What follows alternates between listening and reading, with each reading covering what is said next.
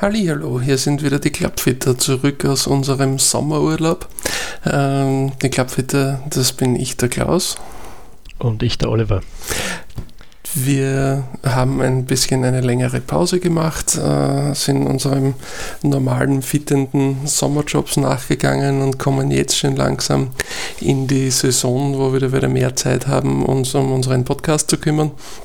Äh, wir haben ja in quasi der ersten Staffel äh, die zwölf Key Fitting Specs durchbesprochen und werden in, den, äh, in der heutigen und in den nächsten Folgen auf ergänzende Themen eingehen und haben uns für heute auf den Kalender geschrieben, dass wir uns anschauen werden, wie, wie kann ich das Maximum aus meinem Fitting herausholen, wie soll ich mich vorbereiten, wann macht Sinn, was macht Sinn, ähm, wie, wie bereite ich mich sinnvoll auf ein Fitting vor, was soll ich mitbringen und so weiter.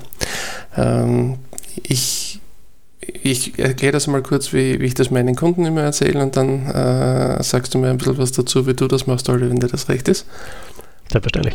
Also ich habe in, in meinen Fittings äh, immer genug Zeit eingeplant, um äh, das machen zu können, was wir, äh, was der Kunde haben möchte. Also entweder ein Eisenfitting oder einen Hölzerfitting-Termin, da ist immer dazu Zeit, dass wir uns um die anderen Sachen auch kümmern.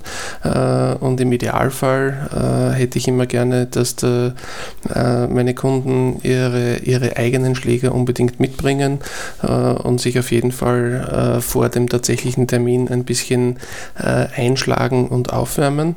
Und grundsätzlich hätte ich auch ganz gerne wenn, äh, dass, dass ich mir dann schon, dass, dass wir dann mehr oder weniger schlagbereit anfangen können, äh, die, um, um dann am tatsächlichen Termin direkt loslegen zu können.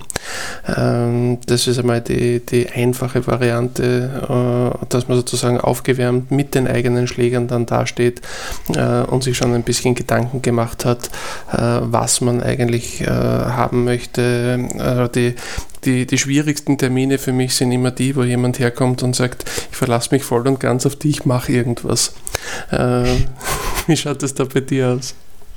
Äh, ja, die Situation kenne ich natürlich auch, aber äh, mal eingangs gesagt, so, so wie du es eigentlich im Prinzip schon äh, größtenteils erwähnt hast, ähm, natürlich aufgewärmt zum Fitting zu kommen, ist äh, auf jeden Fall ein, ein Riesenvorteil, speziell, sage ich mal, wenn man einen Driver möchte, äh, da dann sich hinzustellen zu sagen, na warte, ich muss erst warm werden, das kostet halt wichtige Zeit.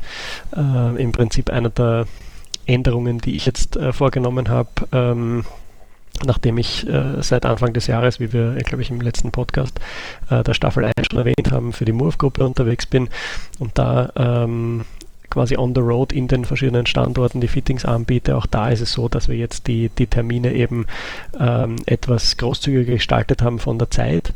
Ähm, erstens, um wirklich die Möglichkeit zu haben, uns wirklich, äh, also wirklich auf die, auf die Wünsche des Kunden eingehen zu können und auf der anderen Seite, weil immer ein gewisses Restrisiko besteht, dass äh, jemand bei mir auf der Liste steht mit äh, Driver und dann aber beim Fitting draufkommt, ne, eigentlich hätte er schon gern Färbehölzer, Hybriden, Eisen, Wedges und ein Putter auch. Ähm, und da ist es dann natürlich immer schwierig, äh, verärgere ich jetzt den, äh, den Spieler, der gerade einen Termin hat, aber leider bei der Terminvereinbarung nicht gesagt hat, was er gern hätte. Ähm, und, oder den nächsten, der dann warten muss, wenn ich quasi äh, das ganze Bag mit dem, mit dem Spieler äh, fertig mache. Ähm, daher auch einmal eine, vielleicht eine Guideline, wenn ich mir einen Fitting-Termin ausmache, dann wirklich auch bei der Terminvereinbarung dazu sagen, ähm, was möchte ich eigentlich. Wenn ich nur einen Treiber möchte, ist das okay, dann können wir die Zeit anders planen, als wenn ich sage, ich hätte gerne von äh, Putter bis Treiber alles. Da allerdings ein Zusatz, wo wir uns, glaube ich, auch einig sind. Im Amateurbereich ähm, ist ein Fullback-Fitting äh, selten sinnvoll, weil die meisten Spieler das fitnesstechnisch nicht durchhalten, weil das bedeutet, dass sie da mehr Bälle schlagen, als sie normalerweise bei einer Trainingseinheit schlagen. Und äh, dementsprechend ähm, sieht man da dann einen gewissen äh, Ermüdungsverfall bei den Daten. Und das ist dann natürlich nicht unbedingt sinnvoll, wenn ich dann nicht mehr meine volle Leistung bringen kann.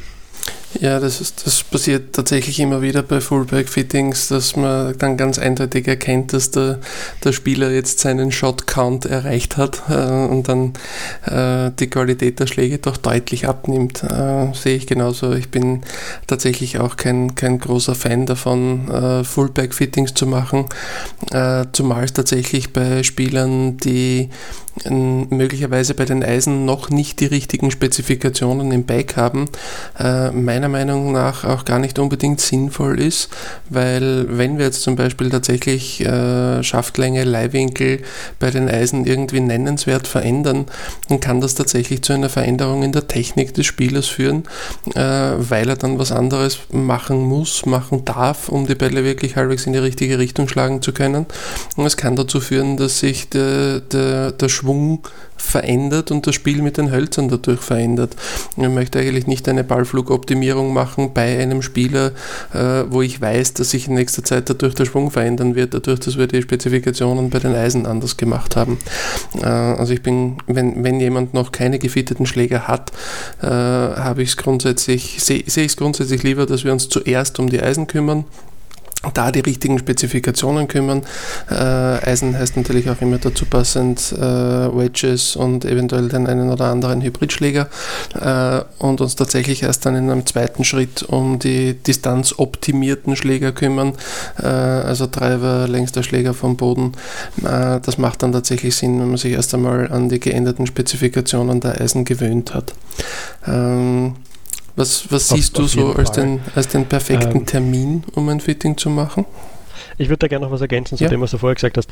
Ähm, das ist auch ein Thema, das ich oft anspreche äh, mit den Spielern äh, bei den Fittings, weil sich ja unter Umständen, so wie du jetzt gemeint hast, eben ähm, die Distanz, die ich mit meinen Eisencover äh, eventuell verändert, weil es gibt ja jetzt mittlerweile Eisensätze, die ähm, vom Loft ganz anders sind. Äh, es gibt mittlerweile Eisensätze, wo die, die, die Gaps zwischen den einzelnen Eisen ein bisschen größer gemacht worden sind, weil eben nicht mehr Dreier bis zum Pitching Wedge klassisch im Bag ist, sondern ab dem Fünfer Eisen, dafür sind die Lofts stronger und dann covern die Leute oft mit diesen Eisen, die sie haben, äh, eine, eine größere Distanzspanne vom längsten bis zum kürzesten Schlag.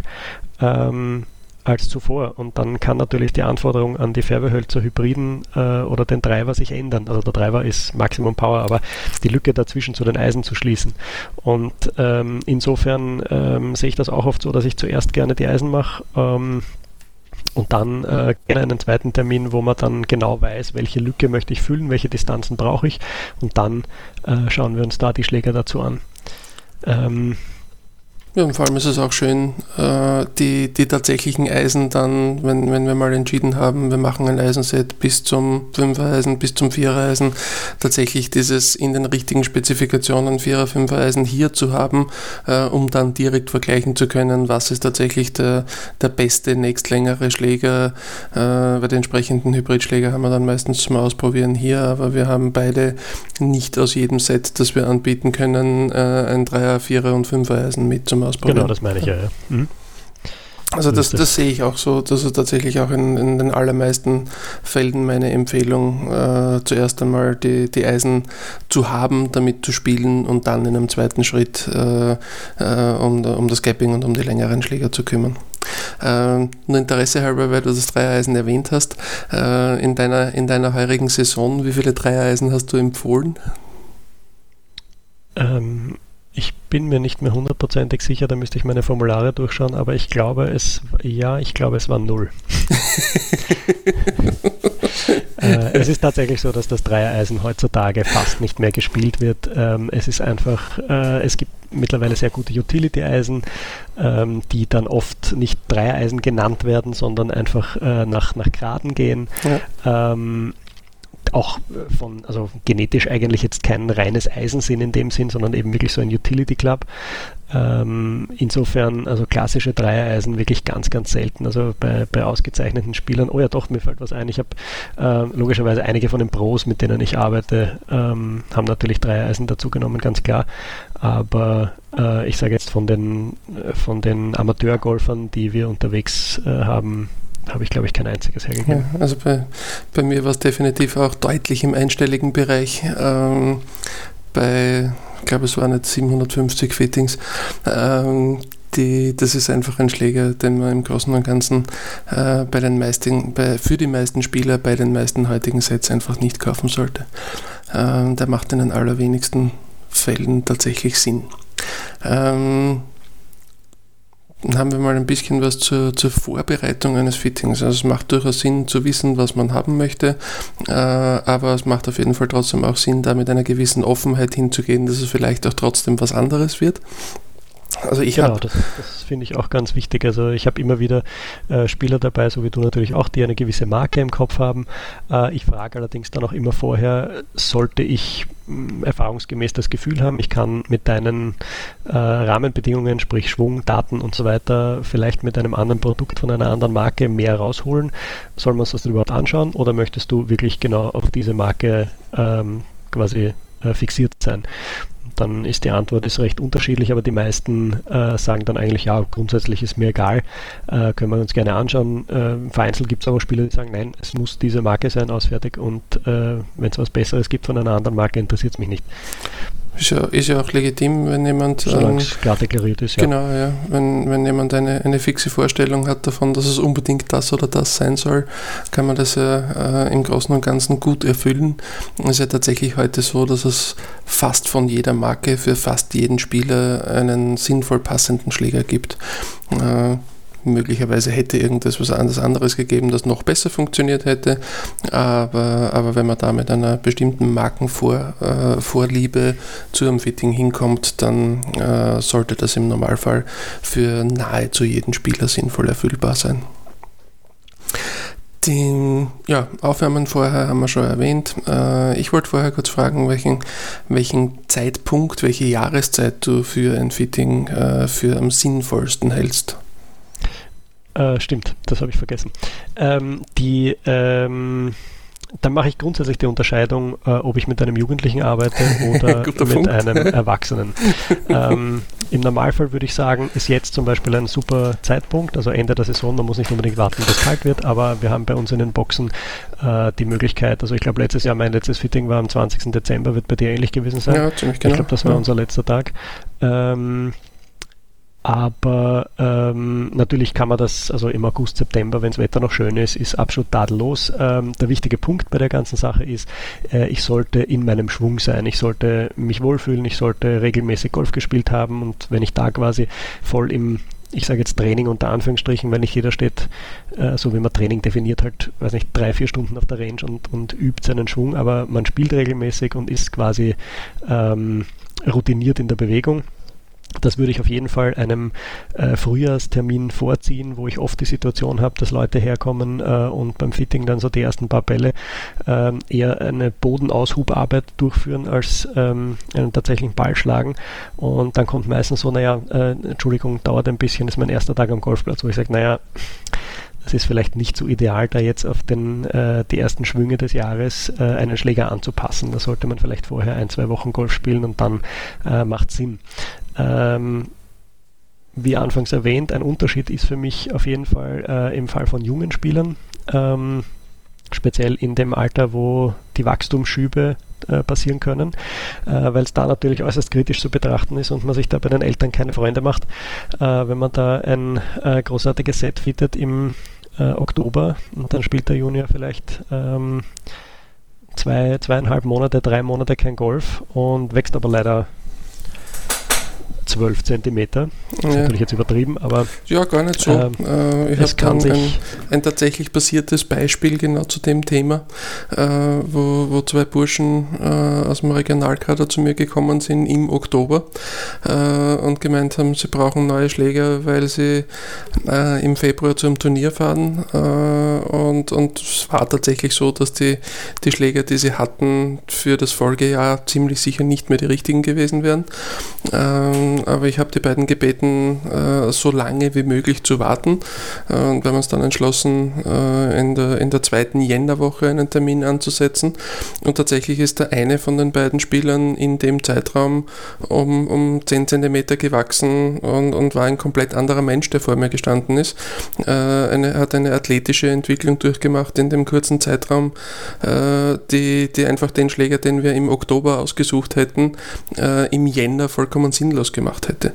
Äh, und da, da, sehe ich das genauso. Also bei, bei Spielern, die körperlich noch nicht fertig entwickelt sind, ja, äh, würde ich da einfach ich mal, so lange ähm, wie möglich warten zur neuen Saison hin. Genau. Ähm, da hatte ich auch mal ein, ein ganz lustiges Erlebnis, eine kleine Anekdote ähm, äh, von einem Pro, mit dem ich arbeite ähm, der über die Jahre immer wieder zu mir gekommen ist und äh, da haben wir auch irgendwie im Herbst ein Fitting gemacht und dann zu Beginn der, der Saison haben wir uns einfach ähm, casual unterhalten und ähm, ich habe ihm alles Gute gewünscht für die neue Saison und viel Erfolg und bla bla. Und er hat gesagt, ja super, also er freut sich so, weil er hat so viel Fitnesstraining gemacht. Er, er schwingt jetzt den Treiber um acht Meilen schneller. Und ich gesagt habe, mhm. super. Äh, es ist wichtig, dass wir den dann noch im Herbst quittet haben.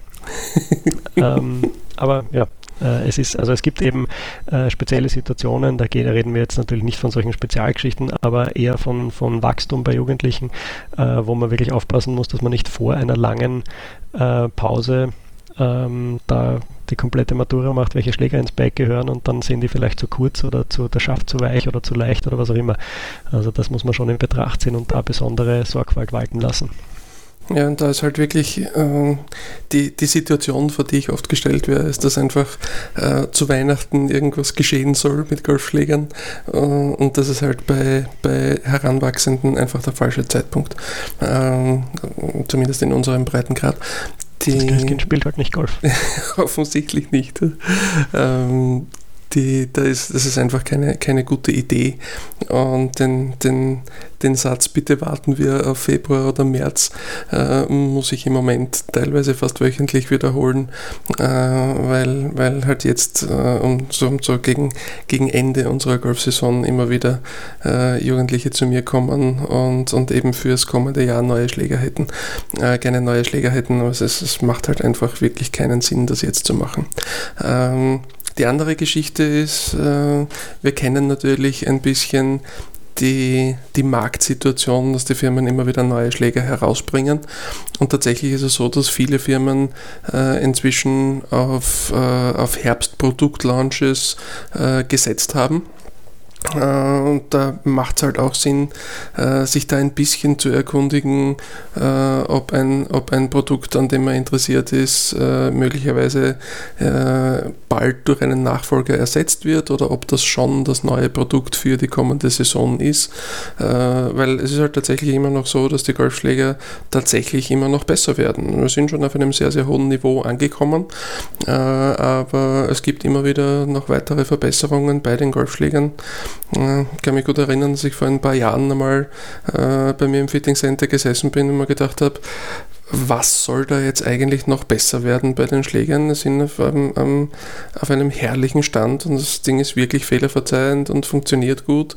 Äh, und dann kamen im nächsten Jahr Produkte raus, die einfach bahnbrechend anders und besser waren. Äh, und sowas passiert halt tatsächlich auch heute noch. Die Zeit, wo, wo sich's möglicherweise jährlich oder, oder zweijährlich gelohnt hat, äh, irgendwas Neues zu kaufen, weil es so stark besser geworden ist, die ist wahrscheinlich vorbei, äh, aber Verbesserungen gibt es tatsächlich immer noch. Und das ist halt, äh, finde ich, es immer ein bisschen äh, schwierig, äh, im Herbst jemanden äh, ein Modell zu empfehlen, von dem ich weiß, dass es im, im Jänner durch ein Nachfolgemodell, das möglicherweise noch besser funktioniert, ersetzt wird. Natürlich, da, da ist zum einen sind natürlich jetzt viele Firmen eben auf dieses Weihnachtsgeschäft eingestiegen. Dazu muss man jetzt sagen, nachdem wir vorher gerade gesagt haben, Weihnachten bringt eigentlich nichts für Golfschläger, ähm, da reden der Klaus und ich jetzt äh, über im Speziellen den mitteleuropäischen Weihnachtsmarkt, äh, wo in den meisten Regionen Schnee liegt und man nicht Golf spielen kann. Der ist allerdings für Firmen äh, im Golfbereich völlig ähm, irrelevant. Ähm, denen geht es vorwiegend um den amerikanischen Markt, ähm, also um wirklich große Märkte, wo ich natürlich in Florida oder sonst irgendwo ähm, den ganzen, das ganze Jahr durchspielen kann. Dementsprechend ist das dort ein bisschen eine andere Situation. Also nicht, dass da irgendwie jetzt das falsch verstanden wird, dass wir da quasi gegen unsere eigene Aussage reden. Aber das ist natürlich jetzt so, dass viele Firmen eben die Produkte im Herbst launchen. Ähm, allerdings die große Golfshow in Orlando äh, muss natürlich auch bespielt werden, ist ganz klar. Das heißt, ähm, man kann, man kann sich dann meistens ganz gut ausrechnen bei den Firmen, äh, welche Produktgruppen sie sich aufheben, um sie in Orlando zu präsentieren mit viel ähm, äh, Trompeten und Trara. Ähm, die dann meistens im April so in den, in den Handel kommen und ähm, die Produkte, die sie halt im, im, äh, im Herbst launchen, um da noch das, das quasi das Off-Season-Geschäft mitzunehmen. Ähm, was ich da auch ganz, äh, ganz spannend finde, ist eben, weil du erwähnt hast, dass die Produkte immer besser werden. Ähm, ich finde, das ist auch eine der wesentlichen Aufgaben von uns, ab, abseits der tatsächlichen Fittings. Ähm, ich glaube, du machst es ja im Prinzip ähnlich wie ich. Ähm, du hast die, die Chance, ähm, durch die, durch die Golf Store Events, glaube ich. Ähm, ich hatte früher hatte ich es etwas leichter, da habe ich das Material betreut bei der Golf Revue, äh, damals äh, mit unserem Chefredakteur Klaus Nadischer, äh, mit dem eine sehr tolle Testwoche. Mhm. Und ähm, das war für mich natürlich großartig, weil ich im Prinzip komprimiert in einer Woche äh, alle Produkte durchtesten konnte. Mittlerweile muss ich mir das selber organisieren und mir die Sachen zusammensuchen und sie schlagen. Aber das ist eben auch wichtig, dass wir uns mit den Produkten auseinandersetzen, die wir dann nachher an, an unsere ähm, Spieler empfehlen, weil ich muss ja wissen, wie sich das anfühlt, wie, wie, das, äh, wie das vom Sound ist. Nämlich, wie das vom Sound ist, nicht wenn ich daneben stehe, sondern wenn ich den Ball selber schlage. Das ist ein Unterschied. Ähm, und ähm, da muss ich sagen, kriege ich wirklich oft die Frage, so ich habe das Modell vom letzten Jahr oder das Vorgängermodell, zahlt es sich aus zu wechseln? Und da muss ich sagen, differenziere ich schon relativ stark zwischen ja, ähm, es ist wieder was passiert, da kann man durchaus mal äh, investieren und sich das neue Ding nehmen. Äh, oder ja, es ist kosmetisch, es ist ein bisschen was am Sound getunt worden, es ist vielleicht ein bisschen was am Gefühl getunt worden. Äh, die neuen äh, Standardschäfte sind vielleicht ganz lässig, aber im Großen und Ganzen zahlt sich jetzt ein Wechsel nicht unbedingt aus. Ja? Und das ist halt ähm, eine, eine ehrliche Antwort, die wir, glaube ich, auch unseren, unseren Spielern äh, nicht schuldig bleiben, ähm, um jedem Einzelnen eben da die Möglichkeit zu geben, wirklich in sich zu gehen und zu sagen, okay, ist es mir das wert, wenn jetzt der, der Effekt nicht großartig ist. Es gibt immer noch die, ähm, die klassische Situation, ich nenne das immer Boys Toys, ähm, wenn man einfach sagt, ja, ich will aber das Neueste haben, völlig in Ordnung. Ähm, wie gesagt, das manchmal sind die Unterschiede ja. nicht dramatisch groß. Äh, ich finde zum Beispiel, dass heuer, äh, also die heurige Saison war für mich ähm, also es hat herausgestochen aus den letzten Jahren, weil die Produkte heuer wirklich durch die Bank extrem gut waren und ich finde, dass heuer wieder ein extrem großer Schritt war von der Performance. Ähm, also da waren, da waren einige Produkte dabei, die ich wirklich äh, sensationell gefunden habe. Ähm, äh, da fällt mir zum Beispiel ein, ich fand, ich fand dass äh, es äh, wirklich ein, ein, cooler Fortschritt war bei den, bei den Titleist äh. Absolut. Äh, ja. Die ja eigentlich immer so im, im Allround-Bereich herum äh, gegeistert sind, also sprich äh, eine gute Mischung aus Distanz, Fehlertoleranz, klassischen Looks, Steuerbarkeit und so weiter. Und jetzt auf einmal, boom, sind sie äh, ganz vorne dabei bei Ballgeschwindigkeit. Ähm, für mich ein extrem schönes Produkt, äh, funktioniert gut. Ähm, ich finde, dass die letzten zwei Serien von TaylorMade extrem gut waren. M3, M4, M5, M6, wirklich sehr, sehr lässige Produkte. Ähm, bei Ping muss ich sagen, mir hat der G400 eine Spur besser gefallen als der G410, ähm, obwohl ich da jetzt dazu sagen muss, das ist meine subjektive Meinung. Objektiv war es ein großartiges Produkt, das ich sehr ja. erfolgreich an den Mann gebracht habe heuer. Äh, vor allem für Spieler, die gerne äh, Fehlschläge produzieren durch die Verdrehung von Schlagflächen. Also da ist diese extrem hohe MOI äh, beim 410er, äh, des, dessen äh, Hilfe habe ich mich oft öfter bedient, äh, um Leuten quasi die Schlagfläche mit aller Gewalt gerade zu halten im Treffmoment. Also das hat sehr sehr gut funktioniert. Ähm, ich persönlich fand trotzdem den 400er eigentlich das, das ähm, ansprechendere Produkt, aber das, wie gesagt, das ist eine rein subjektive Meinung. Das hat jetzt mit der technischen Qualität nichts zu tun. Ähm, und ähm, ich habe unterwegs dann noch Callaway dabei, auch der, der äh, Epic Flash, äh, ein sehr, sehr gutes Produkt. Ähm, vor allem, was, äh, was bei mir sehr gut funktioniert hat, war, was sie eh schon seit der letzten Serie, seit den Rogues anbieten, diese kürzeren Schäfte, äh, ja. dass ich quasi beim Fitting auch einen Inch kürzeren Schaft habe. Da sieht man dann immer wieder, dass ähm, vereinzelte Spieler, die ein, ein Hitting Pattern haben auf der Schlagfläche, das von äh, hoch an der, an der Spitze des Schlägerkopfes bis tief an der Ferse eigentlich alle Stückeln spielt. Und dann gibt man ihnen einen inch kürzeren Schaft, die Schlägerkopfgeschwindigkeit bleibt gleich, die Kraftübertragung verbessert sich dramatisch, weil einfach die Treffer wirklich in einem minimalen Bereich rund um den Sweet Spot verteilt sind. Also das äh, war auch ein sehr, sehr lässiges Produkt. Ähm, die Einstellbarkeit mit dem Schieber im Callaway-Kopf fand ich jetzt nicht so wahnsinnig berauschend vom Effekt. Ähm, da ist der M5 äh, für mich wahrscheinlich die, äh, die, die größte Justierbarkeit, was jetzt so Schieber am Schlägerkopf angeht. Ja, auf jeden ähm, Fall für die Spinrate, da kann der M5 definitiv mehr. Äh, ja. Ich habe die äh, ich, ich habe tatsächlich auch mit dem Calibre-Produkt ganz gute Erfahrungen gemacht, vor allem äh, im, in, in der Draw-Einstellung. Also Spieler, die, mhm. die tatsächlich deutliche Hilfe brauchen, äh, den Ball weniger zu slicen. Äh, da, hat, da hat das Schiebegewicht im, im Calibre für mich auch sehr gut funktioniert. Äh, fast besser als im, im M5. Ähm, okay. Andersherum habe ich aber, was, mit, mit dem M5 bessere äh, Ergebnisse gefunden, wenn, wenn ich einen Spin runterbringen musste irgendwo. Das definitiv. Also ja. gerade der, der niedrige Spin-Bereich ist ja im Prinzip die Domäne von, von äh, Telemed.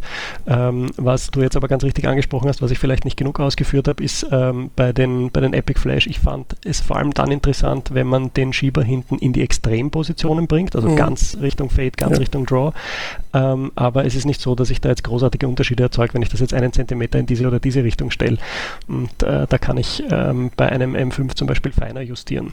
Das, das, das, das stimmen, ja, das äh, wird, wird ganz gut hinkommen die, äh, also ich, ich, ich sehe das vom, von, den, von den Produkten jetzt auch mit den, mit den vier Marken, mit denen du da unterwegs bist, äh, ganz, ganz ähnlich. Also, äh, ich finde, Titleist hat bei den, vor allem bei den Drivern extrem aufgeholt und ist, ist absolut äh, auf, auf Augenhöhe mit den, mit den Marken, die in den letzten Jahren bei den Drivern schon ganz vorne dabei waren. Da ist ja wirklich äh, TaylorMade, Callaway, äh, Ping sehr herauszuheben. Die waren wirklich großartig. Und, äh, und Titleist hat bei den, bei den Werbehölzern waren sie in den letzten Jahren, finde ich, schon sehr, sehr gut, aber mit der TS-Serie bei den Treibern extrem aufgeholt. Ähm, da habe ich jetzt eine Frage an dich, weil es mich interessiert. Ähm, die, der Ping G410 Treiber, ich habe ihn vorher schon angesprochen, ich habe mhm. den mit sehr großem Erfolg angewendet, eben für Leute, die ähm, Fehlschläge produzieren durch Verdrehung der Schlagfläche. Ja. Mhm. Und ich muss sagen, ich habe über die ganze Saison ähm, vielleicht, also abgesehen von einem SFT-Kopf, aber vom normalen Plus-Kopf, wo man ja hinten ein Gewicht hat, das man in drei Positionen verstellen kann. Ich glaube, ich habe vielleicht einmal äh, den Kopf hergegeben äh, mit der Empfehlung, das Gewicht in eine der Fade- oder Draw-Positionen umzustellen. Sonst war immer die neutrale Position völlig ausreichend aufgrund der, der, des MOI. MOI. Ja. Ähm, hast du das ähnlich gesehen oder ähm, ist das bei dir recht stark, äh, also ich, hat das stark variiert? Ja, ich habe es schon ein paar Mal verwendet, aber dadurch, dass es ein vergleichsweise im Vergleich zu dem, was die anderen da an, an Masse verschieben, ähm, ist es ja doch ein bisschen ein leichteres Gewicht, also der Effekt ist ein bisschen geringer äh, als da möglicherweise bei der einen oder anderen äh, Konkurrenzfirma. Äh, ich habe äh, schon hin und wieder mal das Gewicht in die Draw- oder Fade-Position gegeben, aber der, der, Vorteil von dem, von dem Gewicht in der Mitte hinten ist, dass es halt tatsächlich den MOI des Schlägers noch ein bisschen höher macht. Also im, Im, Idealfall äh, sage ich meinen Kunden tatsächlich immer dazu, dass solche Verstellsysteme, die jetzt da eingreifen, um äh, den, den Ballflug irgendwie managebarer zu machen, äh, grundsätzlich auch da ein, ein wenig dafür geeignet sind, äh, mich als Spieler äh, konstanter zu machen. Äh, ich würde aber so ein Verstellsystem grundsätzlich nicht dafür verwenden für jemanden, der, der einen, einen Schwung hat, mit dem man starken Slice produziert. Möchte ich mit so einem Verstellsystem den Ballflug gar nicht auf gerade hinbringen, sondern ich möchte ihm von dem Slice ein bisschen was wegnehmen und der Spieler soll selber daran arbeiten, seinen Ballflug gerader zu machen. Und in dem Moment, wo er relativ gerade wiederholbar damit schlagen kann, soll er eigentlich ein bisschen was von der Korrektur rausnehmen. Äh, dann wird das Slice wahrscheinlich wieder ein bisschen mehr werden, aber so kann man in kleinen Schritten äh, den Ballflug besser machen, die Technik besser machen Und diese Verstellsysteme können dabei helfen. Äh, und da, da stoße ich immer wieder, äh, wenn, ich, wenn ich einen Schläger irgendwo deutlich fair äh, bei, bei Spielern auf, auf Unverständnis und Widerstand, die dann sagen, na, sie möchten den Schläger nicht irgendwie verstellt haben, äh, wo ich eben dann als Argumentation genau das herbringe, äh, dass ich eben mit diesem Verstellsystem helfen kann, die Technik besser zu machen äh, und das eben in kleinen Schritten zu machen, weil wenn es einfach gewesen wäre, äh, in einem großen Schritt gleich auf einen Schwung zu wechseln, mit dem der jeweilige den Ball gerade ausschlagen kann, dann hätte es wahrscheinlich eh schon machen können. Ist aber offensichtlich nicht der Fall. Genau, das ist eine Reaktion, die ich auch oft bekomme, dass die Leute dann sagen, na, tu uns da nichts umstellen, weil ich soll mir den Schläger anpassen und nicht der Schläger an mich. Wo ich sage, ja, ähm, es geht aber beim Fitting darum, den Schläger an den Spieler anzupassen. Und ähm, was wir da machen, ist eben nicht, so wie du es jetzt eben äh, erklärt hast, nicht einen Fehler zu kompensieren, sondern wir können damit Tendenzen erzeugen. Wir können helfen, dass die Kurve nicht so stark ausfällt, dass der Ball vielleicht noch im Spiel ist oder vielleicht sogar noch auf der Bahn ist. Ähm, und äh, das, was ich den, den, äh, den Kunden dann auch immer erkläre, ist, dass der große Vorteil der modernen Schläger ist, ich bin nicht, äh, also in den meisten Fällen bin ich nicht fixiert auf eine Einstellung, sondern ich kann, der Schläger kann quasi mit mir mitwachsen. Also das heißt, wenn ich mich schwungtechnisch weiterentwickle, und ich habe jetzt beispielsweise äh, den Schläger eingestellt äh, von äh, 10,5 Grad auf 12 Grad. Dann kann ich den äh, sukzessive wieder runterstellen, meistens sogar noch unter den Nominalloft, der auf dem Schläger eingetragen ist, ähm, und kann so quasi den Schläger länger äh, passend halten für mich. Also das ist insofern ein Riesenvorteil des modernen Materials, dass ich da eben nicht an eine Einstellung gebunden bin, so wie früher. Und wenn ich dann an meinem Schwung arbeite oder mich weiterentwickle, dann ist auf einmal der Schläger unbrauchbar. Ja. Ähm, also das ist wirklich äh, schön, dass wir das einstellen können, dass man sagen kann, okay, im Moment ist ein bisschen ähm, eine Baustelle im Schwung. Wir können die, den Output dadurch können wir ein bisschen unterbinden, sodass zwar die Kurve da ist, aber das Ergebnis nicht äh, den Score komplett zusammenhaut. Aber ähm, sobald ich dann mit dem Pro dran gearbeitet habe, äh, kann ich das auch wieder ähm, auf, auf normale Settings zurückstellen und äh, kann quasi mit diesem Reset dann äh, wieder neu meinen Schwung evaluieren. Genau, also macht auf jeden Fall Sinn, da diese, diese Verstellsysteme äh, auch zu nutzen. Äh, das, was ich nicht empfehlen würde, ist äh, so tagesaktuell andere Einstellungen zu verwenden. Dass man hin und wieder sieht, dass jemand auf der Renn steht und nach jedem Schwung versucht, irgendeine andere Einstellung zu wählen, äh, um damit irgendwas hinzubringen. Äh, dafür ist es eben tatsächlich nicht gedacht, so wie du vorher schon gesagt hast. Es ist da, um, um langfristige Tendenzen äh, oder zumindest mittelfristige Tendenzen ein, ein wenig auszugleichen oder da ein bisschen zu helfen. Genau, ich sage immer, das ist Formel 1 Golf, wenn man einen kurzen Pitstop macht und dann geht es und es wird herumgeschraubt am Schläger. Ähm, das ist dann in den meisten Fällen, vor allem sind äh, viele von den Adaptersystemen, äh, zum Beispiel eben das Surefit-System, das Titleist hat, äh, ist auch codiert, also da steht jetzt nicht genau drauf, was passiert. Ähm, oft ist es auch so, dass ähm, nicht jeder Spieler ist gezwungen, sich quasi in, in letzten Detail mit seinen Schlägern auseinanderzusetzen und da habe ich schon die wildesten Einstellungen gesehen, die komplett äh, sinnlos waren für das, was sie äh, laut dem Spieler tun hätten sollen.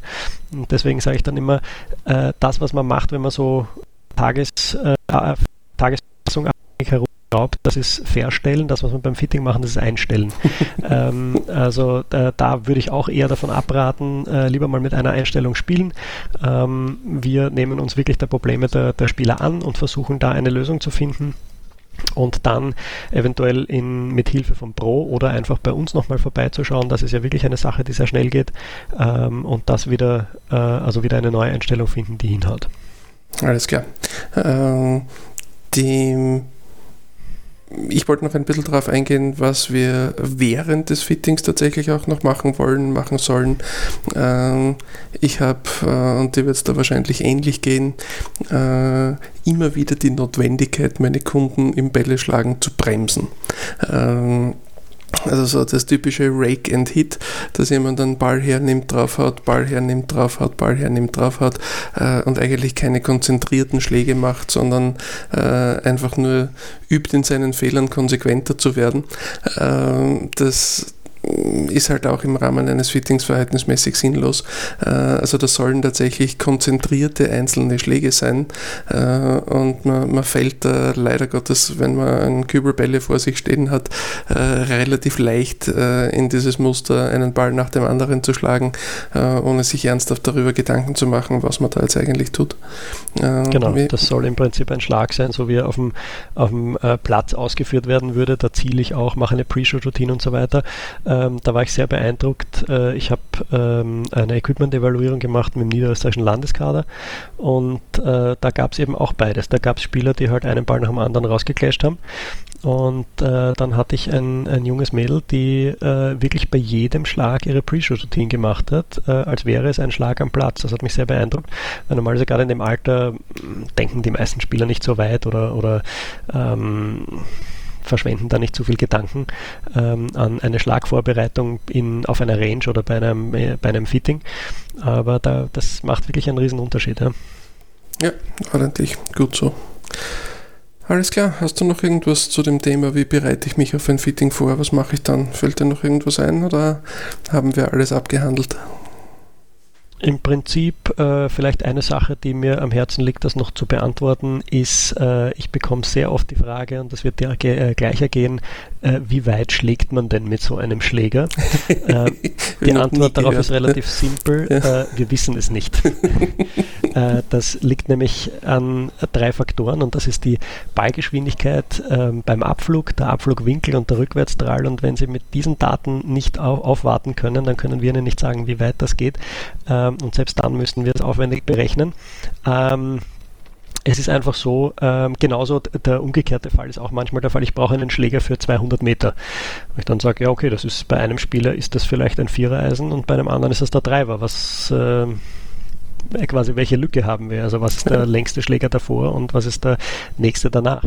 Äh, also da einfach äh, wirklich, wenn man sich überlegt, was brauche ich, ähm, dann einfach zu sagen, keine Ahnung, ich habe ein Vierreisen im Bag und ich habe ein Fünferholz und da brauche ich was dazwischen. Und ähm, dann können wir auch ein bisschen besser uns zurechtfinden, ähm, in welche Richtung wir jetzt gleich einmal losstarten bei der, bei der ganzen Geschichte. Ähm, und äh, ein, ein anderes Thema äh, ist auch noch die, die Set-Zusammenstellung. Äh, da wird sehr, sehr viel äh, Fokus immer gelegt auf, auf Länge, äh, also im oberen Bereich des Sets. Ähm, und oft wird dann vernachlässigt, dass ich dann unten doch noch ein paar Wedges brauche. Und ähm, das würde ich auf keinen Fall außer Acht lassen, wenn ich eben überlege, was ich mir zusammenstelle, was möchte ich mit meinem Fitter besprechen, dann sollte ich nicht vergessen, dass ich äh, unter Umständen äh, Low Wedge, Sand Wedge, Gap Wedge, Pitching Wedge habe. Ähm, weil dort mache ich den Score und ähm, da sollte ich lieber schauen, dass ich oben das gleichmäßig aufteile. Ähm, das ist vielleicht noch ein wichtiger Punkt und ähm, eine Diskussion, die ich jetzt im Herbst noch ein paar Mal geführt habe, ist, ähm, ich brauche ein Dreierholz. Ja. Das war, äh, so, das war so die Anforderung. Und dann ist oft die, äh, dann schaut man sich ein paar Schläge an, weil ein Fünferholz existiert meistens ja. äh, und ein Dreier auch. Und dann ist unsere Antwort, äh, wenn wir es jetzt nicht weiter ausführen würden, äh, dann wäre die Antwort, nein, ja, brauchst du nicht. Genau. Ähm, äh, es ist einfach so, dass äh, ein Dreierholz mit relativ wenig Loft vom Boden recht schwierig zu spielen ist. Und in vielen Fällen, das hängt vom Eintreffwinkel des Schlägers ab und von der Schwunggeschwindigkeit, in vielen Fällen ist es so, dass ein Dreierholz nicht das macht, was man im Fernsehen sieht, bei idealen Schwunggeschwindigkeiten irrsinnig weit fliegen und dann vielleicht noch rollen und dann tolle Parfüms mit zwei treffen. Ähm, sondern der fliegt dann einfach nicht, weil er zu flach abfliegt ähm, und er ist zu unkonstant, weil die steilere Schlagfläche mehr äh, Sidespin mitgibt und deswegen da einfach wirklich äh, nur weil ich ein Fünferholz habe und es geht eine gewisse Distanz, geht nicht zwingend ein Dreierholz weiter. Ja, ganz im Gegenteil, in den meisten Fällen nicht. Äh, da gibt es ein, ein, schönes Zitat von einem amerikanischen Kollegen von uns. Für die meisten Spieler ist der einzige Schläger mit einem Dreier, der im Back sein sollte, ein Hybridschläger. Genau. So wie wir es vorher schon erwähnt haben, kein Dreiereisen, kein Dreierholz. Ähm, natürlich gibt es Spieler, die tatsächlich mit einem Dreierholz weiterschlagen können als mit einem Fünferholz. Ähm, der, ein guter Indikator dafür, ob das wahrscheinlich möglich ist, äh, ist tatsächlich der Ballflug, den ich mit dem Fünferholz produziere.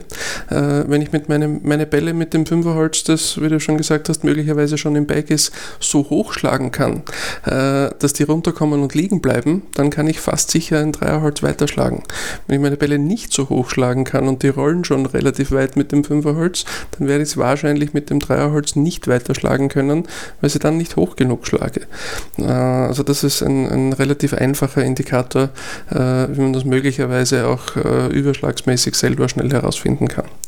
Ähm, zur Set-Zusammenstellung haben wir eh schon in der Folge 6 im Detail gesprochen, aber das ist natürlich genauso wie du sagst, meine Antwort ist immer auf die Frage, weil wir als Testeisen meistens 7er Eisen haben, die wir den Spielern in die Hand drücken und meine, meine Antwort auf die Frage, wie weit soll denn dieses 7er Eisen gehen, ist im Normalfall sinnvoll weiter als das Achter und kürzer als das Sechser, äh, weil es hängt eben tatsächlich von, vom jeweiligen Spieler ab, von der Schlägerkopfgeschwindigkeit, vom Eintreffwinkel, äh, so wie du gesagt hast, eben Abfluggeschwindigkeit, Abflugwinkel, Spinrate.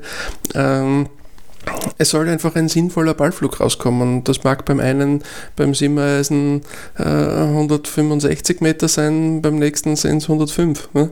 Äh, das können beides sinnvolle Distanzen für ein Siebener Eisen sein äh, und hängt eben extrem vom jeweiligen Spieler ab. Also eine, eine, eine allgemeingültige Antwort mit einer bestimmten Distanz gibt es da auf gar keinen Fall. So ist es. Alles klar. Dann haben wir zu dem Thema, wie bereite ich mich auf ein Fitting vor, äh, ausgiebig äh, referiert mit ein bisschen Abschwenken auf andere Themen äh, und sagen damit äh, für heute äh, eine schöne Woche noch und bis bald. Bis zum nächsten Mal.